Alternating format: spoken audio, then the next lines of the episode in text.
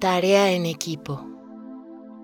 Cuando estudiaba en el bachillerato tuve un compañero de clases que no era muy de mi agrado, Beto. Se juntaba con los más pesados del salón, se la pasaba jugando fútbol, metía alcohol a escondidas, siempre traía el uniforme desarreglado. A los maestros les hablaba como si fueran sus iguales y, de hecho, creo que esa era la única razón por la que pasaba las materias, ya que era un pésimo estudiante. Yo tampoco era una alumna modelo, pero sí trataba de ser aplicada. Obtenía buenas calificaciones, cumplía con casi todas las tareas, procuraba no faltar a clases y en general era bastante tranquila.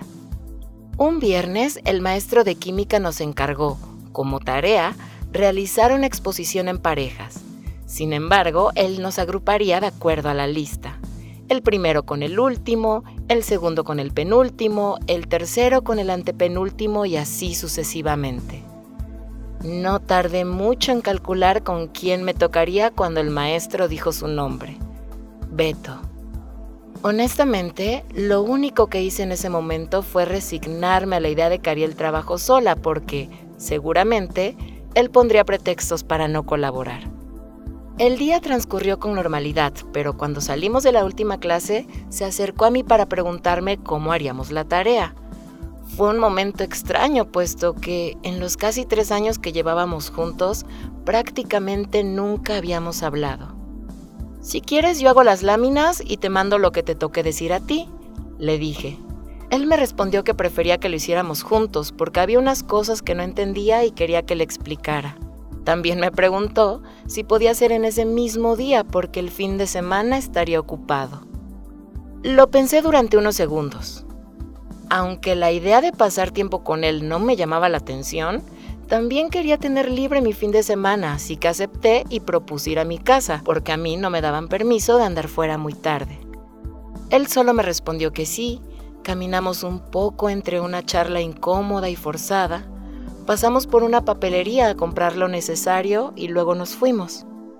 Una vez en casa me di cuenta que mi papá aún no había llegado. Era común que le cambiaran los horarios de su trabajo y a veces regresaba hasta muy noche. Nos encontrábamos solos. Pusimos nuestras mochilas en el sillón, desocupé el comedor para trabajar allí, fui a mi habitación por mi computadora y cuando regresé lo vi de pie mientras se rascaba el pene por encima del pantalón. Acción que, en el poco rato que llevábamos juntos, ya había repetido seis veces. Aunque debo decir que a una parte de mí le despertaba curiosidad, decidí seguir ignorando ese detalle para terminar pronto con el trabajo.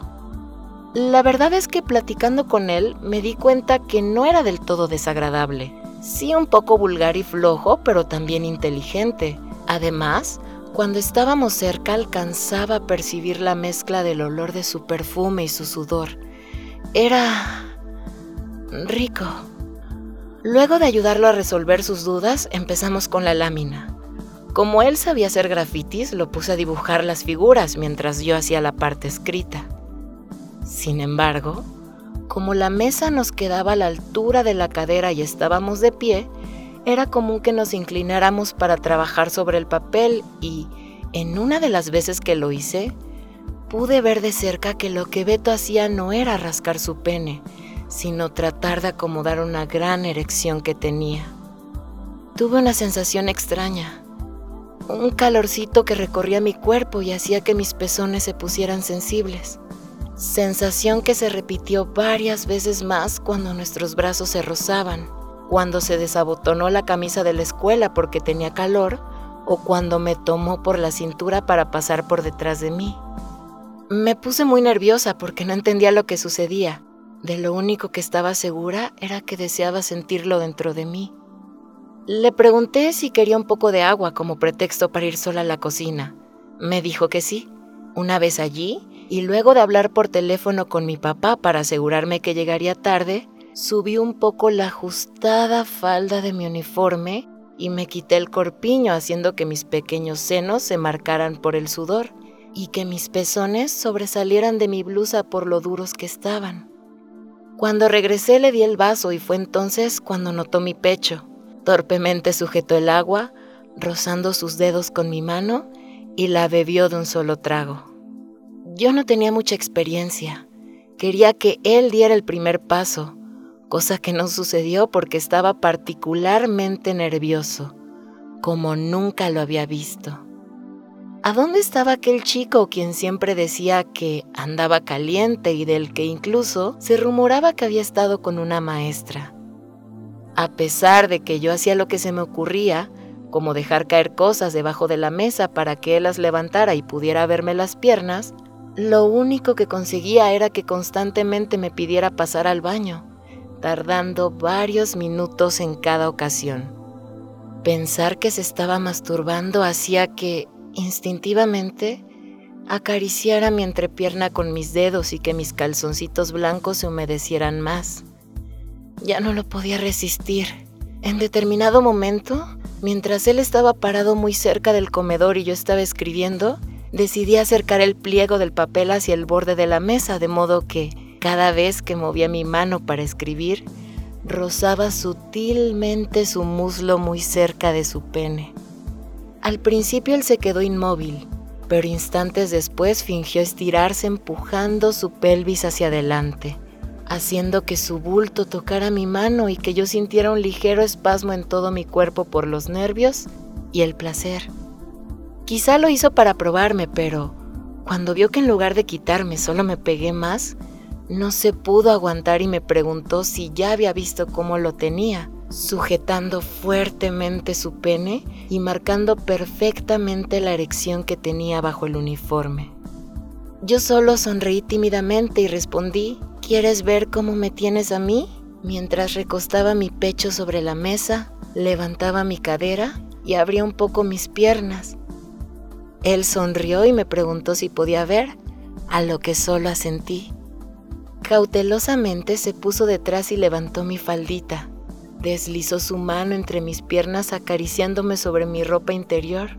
Humedeció sus dedos con mis fluidos y luego los sacó para olerlos. Su gemido contenido y fuerte respiración de hombre tan solo me excitaron aún más. De un momento a otro bajó bruscamente mi calzoncito hasta dejarlo enroscado en mis muslos sobre mis calcetas. Se agachó y hundió su boca entre mis piernas. Ah, se sentía deliciosa su lengua húmeda y calientita entrando en mí, sus labios devorándome.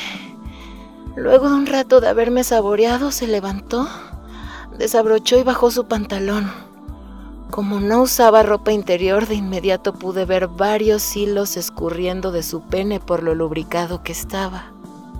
Yo me iba a levantar para probarlo, pero él me pidió que me quedara así, empinadita. Se colocó del otro lado de la mesa enfrente de mí y, mientras yo tenía mi carita recargada en mi mejilla, él abrió mi boca con sus dedos para luego meter su pene. Mm, me encantaba su sabor. Era tan delicioso que lo recorría todo con mi lengüita y bebía cada gota que salía. Así comenzó a penetrar mi boquita mientras él se estiraba para tocar entre mis piernas y darme nalgadas. De un momento a otro se quitó bruscamente y me dijo que estaba por venirse. Yo tenía mis piernas escurriendo de lo mojada que estaba. Me incorporé. Beto terminó de quitar mi calzoncito me sentó sobre la mesa, levantó mis piernas poniéndose entre ellas y comenzó a rozar la cabeza de su duro pene en mi entradita. Me besó torpemente, desabrochó mi blusa, sujetó mis cenitos con ambas manos y empezó con un movimiento pélvico con el que cada vez entraba un poquito más. Él solo decía entre gemidos que le encantaba lo apretadita que estaba, hasta que por fin logró entrar por completo asegurándose que yo lo disfrutara. Poco a poco aceleró el ritmo mientras yo también me tocaba. Ah, sentí cómo nos veníamos.